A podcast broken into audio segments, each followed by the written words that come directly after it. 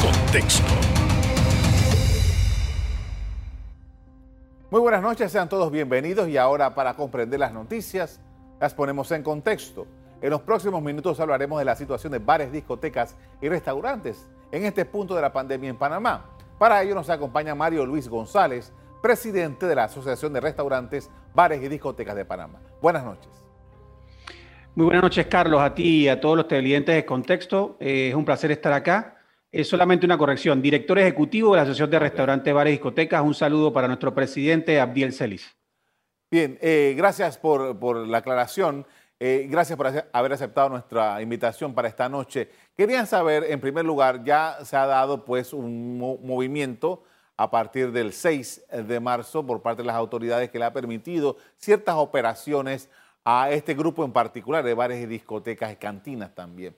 Queríamos saber, en primer lugar, a, esta altura, cuál es el efecto de esta medida y cómo ustedes han estado viendo todo este proceso.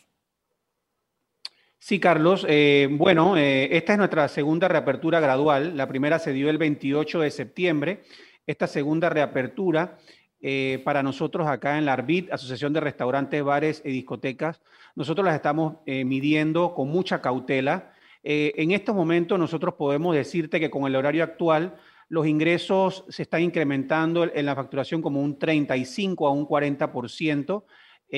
definitivamente que eh, eh, esta nueva eh, reapertura también se ha visto caracterizada por el hecho de que hay mucho más conciencia, no solamente del sector empresarial al cual representamos, sino también de los propios clientes. Y, la prueba está, Carlos, que ya llevamos un mes prácticamente de esa segunda reapertura y los números se mantienen muy positivos.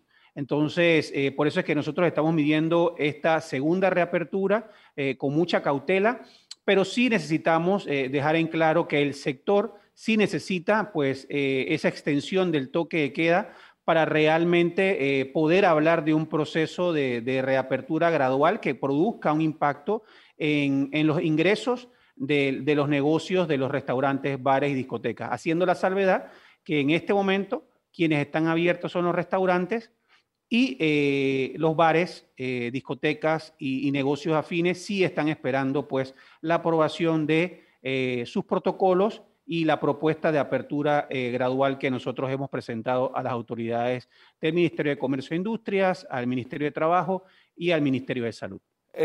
Válido eso que usted, bueno, en su intervención quería tomar la última parte porque una de las cosas que más llamó la atención de cuando el, ministro de Salud habló sobre el tema de los bares, la discoteca, era el tema del domicilio, que alguna gente incluso hizo chistes sobre eso.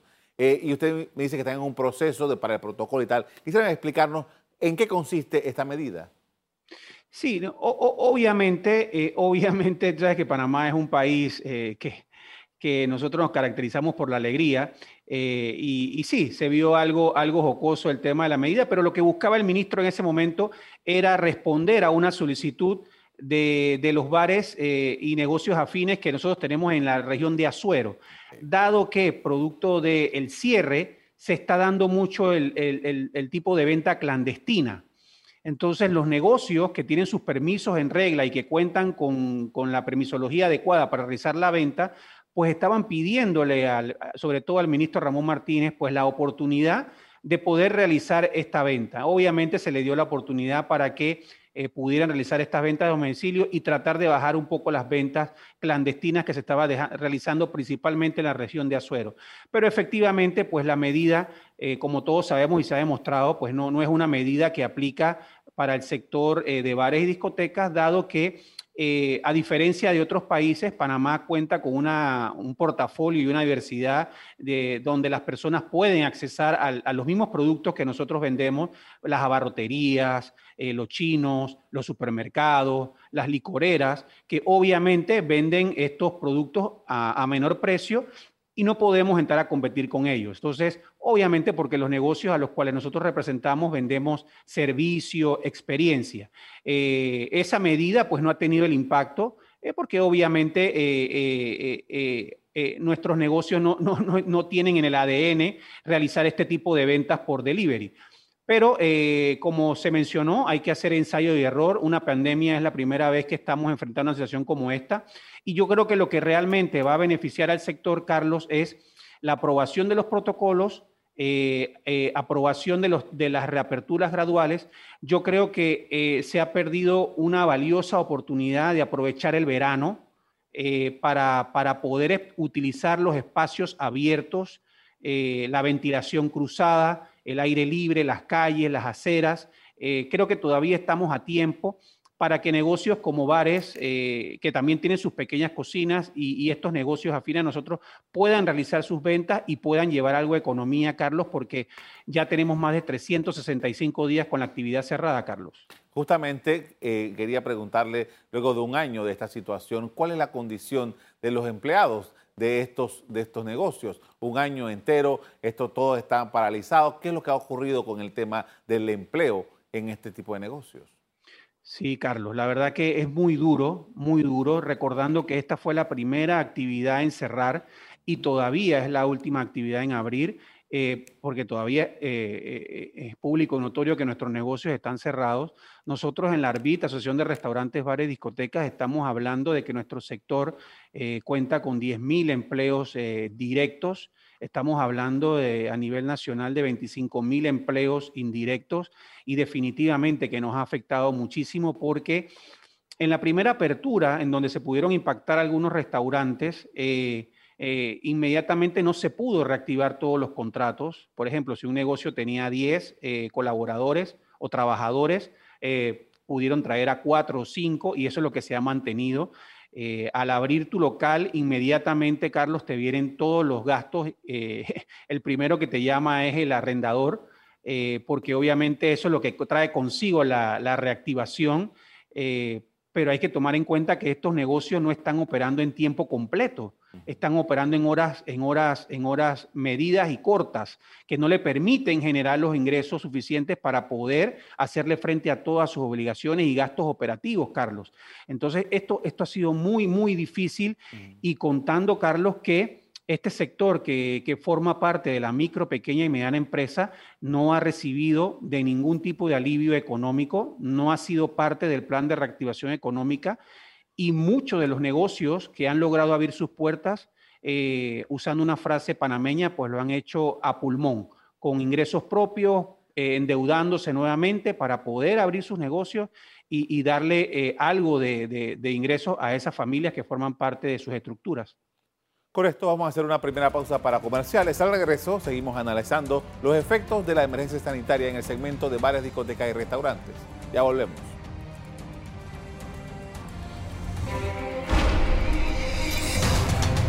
Estamos de regreso con Mario Luis González, director ejecutivo de la Asociación de Restaurantes, Bares y Discotecas de Panamá, analizando la situación de ese sector económico. Y quería preguntarle en este apartado acerca de una situación que nosotros creo que hablamos como por mayo del año pasado, y una de las preocupaciones más grandes que usted tenía, y lo mencionó hace un rato, era el tema de los alquileres y la presión que se le estaba dando a, este segmento de económico para que eh, llegaran a algún nivel de arreglo. Algunos algunas personas algunos ah, empresarios tuvieron que salir de algunos locales porque no, no pudieron llegar a ningún arreglo. A estas alturas, un año después, ¿cuál es el escenario en cuanto a la situación de los alquileres de los locales para este tipo de negocios. Sí, mira, casualmente, Carlos, yo revisaba las notas antes de esta entrevista y, tienes muy buena memoria. La primera entrevista que realizamos en contexto fue para el mes de mayo de hace un año. Eh, estaba empezando lo crudo de la pandemia y nosotros acabábamos de hacer una presentación en la asamblea apoyando en ese momento la iniciativa de la ley de moratoria. Y nosotros en ese momento hablábamos de la importancia de tener un plan de reactivación económica integral que, buscara llevar fondos al sector principalmente de la micro, pequeña y mediana empresa, con fondos no reembolsables, con préstamos eh, que fueran flexibles, eh, que pudiéramos dotar a la banca de una garantía soberana, que pudiéramos hablar de los intereses, ¿verdad? Que le iban a tener que hacer frente y que tuviéramos también que hablar de la necesidad de los arrendamientos. Hoy en día, un negocio que ha estado, por ejemplo, cerrado 12 meses y que te paga eh, 4 mil dólares de alquiler, ni siquiera ha empezado su operación y ya está endeudado casi con 60 mil dólares. Y esa es la realidad de muchos de los sectores que, que nosotros estamos representando el día de hoy, Carlos. Es muy preocupante cuando tú miras las cifras y nosotros hace un mes estábamos analizando en reunión de junta directiva la realidad del sector y ya estamos hablando prácticamente que este sector está impactado prácticamente en 500 millones de dólares de pérdida. Eh, eh, eh, esto, esto, estos números se dicen fácil, pero en la medida en que nosotros no busquemos cómo hablar, y nos preocupa muchísimo, porque, ok, llegaron las vacunas, se sigue hablando del tema sanitario, pero se sigue dejando de lado el tema de la, posibilidad y la crisis que vamos a tener en la pandemia económica. Eh, Carlos, eh, eh, y, nos preocupa muchísimo cómo este, cómo este sector y muchos otros sectores productivos del país todavía no se les habla de cuál va a ser el plan de reactivación que va a tener cada sector y cuáles son los alivios que van a recibir. Mira, Carlos, nosotros en este momento, al final, no, se trata de que, que, el sector reciba dinero por recibirlo. Al final, lo que busca el sector es entender que durante la pandemia la carga no ha sido compartida. ¿Por qué? Porque este sector ha estado en cero.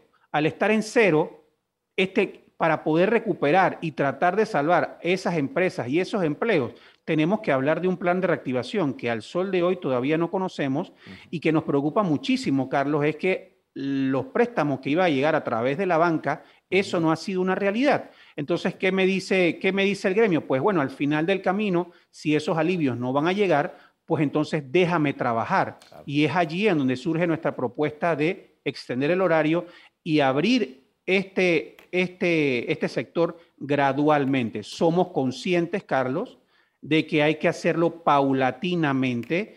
Esta pandemia eh, uno va aprendiendo por ensayo y error. Estamos viendo lo que está ocurriendo en otros países, pero tenemos que enfocarnos en Panamá. No solamente podemos ver lo que ocurre en otros países por el lado malo. Tenemos que ver los países que lo hicieron bien y hay modelos y lecciones aprendidas, ¿verdad? Que nos demuestran que los sectores pueden ir abriendo paulatinamente y lograr los objetivos. Entonces yo creo que aquí lo que hay que tener es voluntad para hacer las cosas y que se logren eso, esa, esa apertura integral que todos estamos deseando, Carlos. Una de las cosas que usted planteaba anteriormente y que se había puesto sobre la mesa hace unos meses es lo relacionado a la facilidad de utilizar la infraestructura pública, la servidumbre pública para establecer ahí mesas y sillas para, los, eh, para las personas, los, que visitan estos, este, estos locales comerciales. Yo he visto eso, por ejemplo, eh, eh, bueno, quizás ahora mismo no es el mejor ejemplo porque aquello está hecho un caos, pero antes de que ocurriera todo esto de, en Miami, yo veía escenas y veía fotos de que efectivamente estaban utilizando esa facilidad. Ustedes han hecho esa propuesta, eh, incluso entiendo que pidieron que se hiciera totalmente peatonal el casco antiguo. ¿Qué han podido ustedes avanzar sobre ese tipo de medidas? Nosotros casualmente el día viernes, Carlos, eh, entregamos formalmente nuestra propuesta gradual de apertura para el sector y nuestra propuesta de protocolos eh, se lo entregamos al Ministerio de Trabajo, nos recibió el viceministro Roger Tejada, estuvo también el, el, perdón, el ministro de Comercio e Industria, Ramón Martínez, eh, y también llegó pues, eh, un funcionario de parte del Ministerio de Salud a hacer la recepción oficial de esos protocolos. Y en esos protocolos, que es la versión 2, porque nosotros en julio habíamos presentado una versión inicial de acuerdo a las lecciones aprendidas que teníamos en el mundo sobre los diferentes sectores y cómo estaban abriendo. Pasados seis, siete meses y eh, al no darse la apertura en nuestro país, nosotros seguimos consultando, seguimos investigando y lo que hicimos fue presentar una versión mejorada en donde se utilizan las buenas prácticas. Y una de las buenas prácticas, Carlos, que pudimos captar de esos países que sí lo han podido hacer, es eh, la utilización de los espacios abiertos, la utilización de la ventilación cruzada. Esto, esto es a través de mediciones científicas ya probadas. Ya hemos escuchado científicos aquí en Panamá en donde, nos, en donde eh, em, hablan de la utilización de los espacios abiertos. Entonces, obviamente nosotros sí en ese documento que presentamos, presentamos un anexo muy nutrido en donde le pedimos eh, a las autoridades que tiene que, hacer tiene que ser un, acuerdo integral porque depende mucho también de las municipalidades. Cada municipio va a tener que implementar según su región estas medidas para poder ayudar a, reabrir a sus sectores. Eh, sí es importante, Carlos, entender que en otros países todas las aperturas fueran acompañadas de alivio financiero. Y al momento de que venían las olas y había que volver a cerrar, nuevamente se les daba un alivio financiero a los, a los, a los micro, pequeños y medianos empresarios para que tuvieran que cerrar. Tenemos que ser claros, eso pareciera que en Panamá no va a ocurrir. Entonces tenemos que abocarnos a tener que darle la oportunidad a que estos emprendedores y empresarios abran sus puertas y puedan facturar algo. Quiero dejar algo claro, no es abrir por abrir, no es abrir eh, a la libre, es bajo mediciones científicas, los documentos los han plasmado. Eh, y sí quiero dejarlo claro porque sí, vemos las imágenes de Miami, pero es un hecho puntual. Las vacaciones que ellos están viviendo en este momento son unas vacaciones anuales en donde se desborda eh, esa ciudad por el tipo de vacaciones que están viviendo, spring break. Pero en Panamá, yo creo que nosotros, es más, este fin de semana eh, nos dimos la tarea de hacer un recorrido, Carlos, por las diferentes áreas de entretenimiento del país y vemos la conciencia del ciudadano. Y aprovecho este bloque para, para, mandarle un mensaje a tus televidentes. El éxito de nuestra reapertura gradual y que podamos seguir abriendo muchos más bloques, también depende de los ciudadanos, también depende de su disciplina. Así que por eso que hago un llamado para que, para que el ciudadano cuando sale a sus locales a visitarlo, lo haga su burbuja y lo haga con las medidas que le corresponden. Con esto vamos a hacer otra pausa para comerciales. Al regreso, seguimos poniendo en contexto el curso de las actividades de bares, discotecas y similares. Ya volvemos.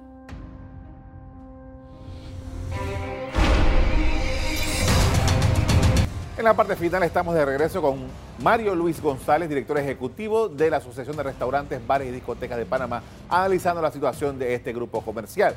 Este grupo comercial, usted lo acaba de decir, eh, tiene pérdidas por 500 millones de dólares. Esto es una fortuna, es una cantidad enorme. Quisiera que usted nos detallara esta, este, cómo llegaron a esta conclusión de esta cantidad de dinero y cómo piensan ustedes salir de esta situación tan crítica. Mira, Carlos, y, solamente te estoy hablando de la Asociación de Restaurantes, Bares y Discotecas. Recuerda que existe otra asociación, la de los amigos de la ARAP, que es mucho más grande que nosotros, y también existen eh, dentro del grupo de entretenimiento sectores como la de los artistas, la de los DJ, la de, los decoradores, la de organizadores de eventos. O sea, Panamá cuenta con una de las industrias eh, de entretenimiento y gastronómicas más importantes de Latinoamérica. Eh, y nosotros lo que nos abocamos fue hacer dentro del grupo que nosotros representamos a nivel nacional, hacer un censo para entender cuáles eran sus gastos operativos principales. Y los gastos operativos fueron inmediatamente planilla, eh, gastos de alquiler y sus gastos de servicios, de servicios básicos. Y ese censo es el que nos arroja por sector, eh, por el sector de restaurantes, por el sector de bares y discotecas, pues estas cifras entendiendo, Carlos, que el número es mucho más alarmante porque dentro del gremio todavía los bares y discotecas están cerrados. O sea que, o sea que eh, eh, eh, sus números se complican mucho más cada día y si, y si siguen cerrados, es peor el número. Entonces, esto, esto es muy complicado, Carlos. Eh, eh, y es por eso que nosotros tenemos esperanza de que, de que se, sean vistos con buenos ojos estos protocolos, eh, que se logre esa reapertura gradual y por eso en el bloque anterior hacía un llamado a que esta reapertura gradual no solamente depende del empresario, sino que depende de todos los panameños con su disciplina, Carlos. yo, yo sí quiero decirte, ya no solamente es el tema de hablar de empresas, es el tema de hablar de familias, porque en este sector al cual nosotros representamos, eh, son miles de familias panameñas, negocios que tienen 5, 10, 15 años. Me comentaba, me comentaba un agremiado de la región de Azuero, este negocio yo lo he tenido por 30 años, mis padres me educaron a través de este negocio. eh, y lo estoy perdiendo, estoy perdiendo mi herencia familiar. Entonces, yo creo que esto es difícil, yo creo que hay que prestarle atención. Eh, yo creo que es el momento, Carlos, y perdona que lo mencione nuevamente, yo creo que es el momento de entender de que hay que hablar de reactivación económica. Necesitamos conocer el plan, necesitamos conocer el plan de alivio eh, y tratar de entender de que tenemos que volver a vivir. Y volver a vivir con esta enfermedad significa realizar nuestras actividades y, y aprender a vivir con el virus. ¿Ok? No queremos, no queremos que se malentienda nuestra posición, pero yo creo que es justo después de 12 meses, 365 días, entender que este sector necesita volver a vivir, Carlos. Ahora, partiendo de eso, pues justamente por ahí venía mi siguiente pregunta, porque partiendo del hecho de que efectivamente nos toca vivir con el virus para siempre, por lo que yo veo, eh, ¿cómo se plantea darle la vuelta al negocio? Nosotros aquí podemos asistir a un bar que es como la mitad de esto, en cualquier lugar. Nosotros podemos asistir a una, a una cantina que es muy pequeña, nosotros podemos ir a una discoteca que tiene una sola entrada, una sola salida.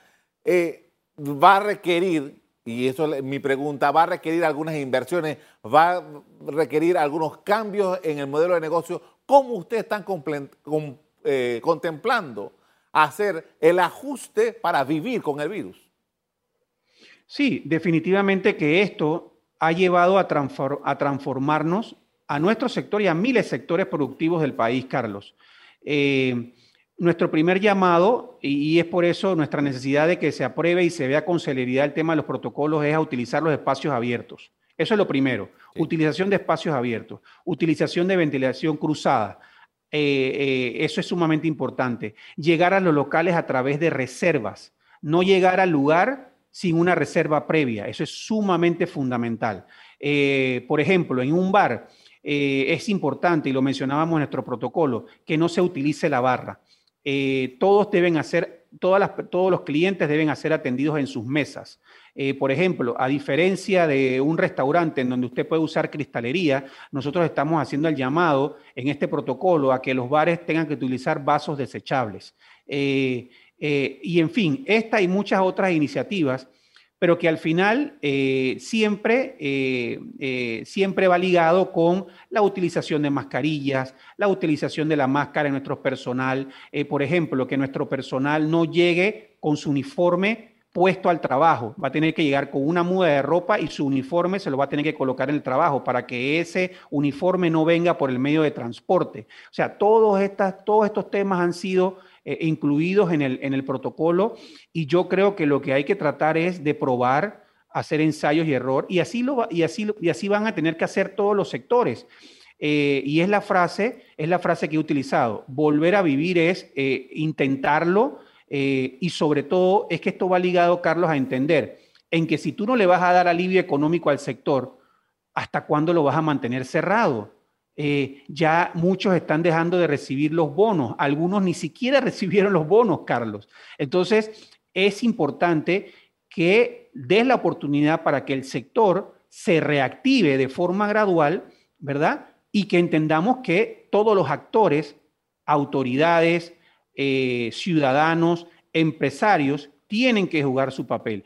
Y hago un llamado, las autoridades tienen que jugar su papel de ser facilitadores, brindar acompañamiento, brindar asesoría. En este momento no es viable cerrar negocios por cerrarlo. Hay que lograr las aperturas y hacer que esos negocios abran sus puertas bien. Mientras usted tenga más negocios abiertos, es la garantía de tener más empleos. Entonces, ese trabajo tiene que ser en equipo y creo que podemos hacerlo, Carlos. Me queda muy poco tiempo ya, eh, pero quería preguntarle, porque ya estoy viendo algunas publicaciones de médicos diciendo que se, eh, está esperando que aumenten los casos. ¿Ustedes cómo ven el tema? Casos, apertura, casos, cierre rápidamente, por favor. Sí, no, eh, obviamente eh, vemos muchas las noticias del, que, vienen del exterior y, sí es preocupante, pero no solamente, Carlos, hacemos un llamado a que veamos eh, lo que está ocurriendo en otros países por lo malo, veamos lo que los están haciendo bien, veamos las lecciones aprendidas. Y, Panamá Panamá es muy especial, Carlos. Lo que ocurre en Panamá no, no pasa en ninguna parte del mundo, en ningún nivel. Panamá cuenta con su, con su capacidad de vacunación más importante de América. hay que sacarle provecho a hecho, provecho a este tema. Entonces, lo que tenemos que hacer es una algo simultáneo, que las vacunas vengan rápidamente, tratar de vacunar la mayor cantidad de gente posible, utilizar las buenas prácticas, utilizar las normas de bioseguridad y que sea un balance entre ciudadanos, empresarios y autoridades para lograr las aperturas graduales que todos necesitamos, Carlos. Agradezco mucho, muy amable. Gracias a ti, Carlos. Saludos a todos. Hasta luego. A principios de este mes, el Ministerio de Salud anunció que a los bares, cantinas y discotecas se les permitiría la apertura de locales con el único fin de vender a domicilio. La medida estuvo acompañada con el levantamiento de los toques de queda los fines de semana. Hasta aquí el programa de hoy. A usted le doy las gracias por acompañarnos. Y les recuerdo que si quieren volver a ver este programa, búsquelo en el BOD de Cable Onda, en locales, Canal Eco. Me despido invitándolos a que continúen disfrutando de nuestra programación. Buenas noches.